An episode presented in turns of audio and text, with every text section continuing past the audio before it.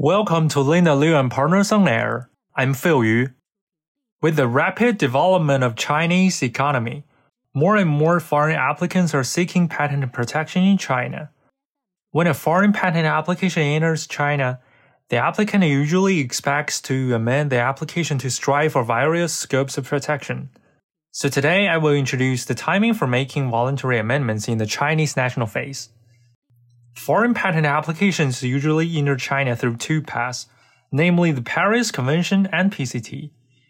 The voluntary amendments to foreign applications entering China through the two paths are made in different manners, which is explained subsequently. In the case of the patent application entering China through the Paris Convention, the applicant may make voluntary amendments to the patent application. The timing for making the voluntary amendment varies according to type of the patent application. For a patent application for creation invention, the applicant has two opportunities to make the voluntary amendments after filing. Specifically speaking, the applicant may amend the application document on its own initiatives upon filing a request for substantive examination. In addition, the applicant may also make voluntary amendments to the application document within three months from the date of receiving the notice of substantive examination issued by the CNIPA. For an application for utility model or design patent, the applicant may make voluntary amendments to the application document within two months from filing date. A bottom line for making the voluntary amendment is that the amendment shall not have the go beyond scope problem. In other words, if the disclosure of the voluntary amendment is made by the applicant is not clearly disclosed in the specification, the original claims, and the accompanying drawings, the voluntary amendment may not be accepted by the examiner. Nevertheless, the rule for making the voluntary amendment still allow more freedom than the rule for making amendments in response to office actions, according to which the amendments shall only be made in order to overcome the defects pointed out in the notifications. Furthermore, the applicant may amend the application document upon filing in China.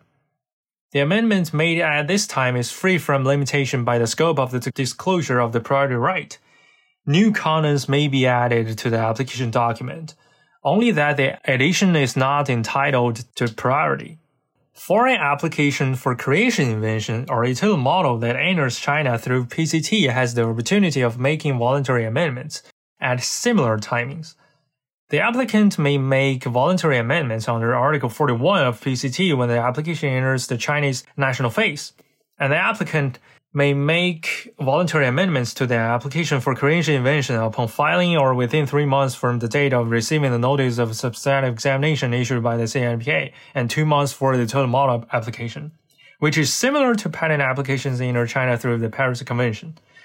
Different from the Paris Convention, the amendments made under Article 41 of PCT as well as the voluntary amendments made within the above described period must be based on the international publication.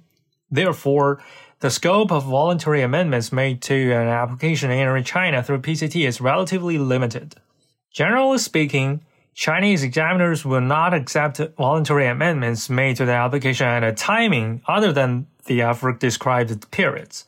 However, According to the guidelines for patent examination, if the amended documents have eliminated the defects existing in the initial application documents and have the prospect of being granted, the examiner may accept the amendment following the principle of procedural economy.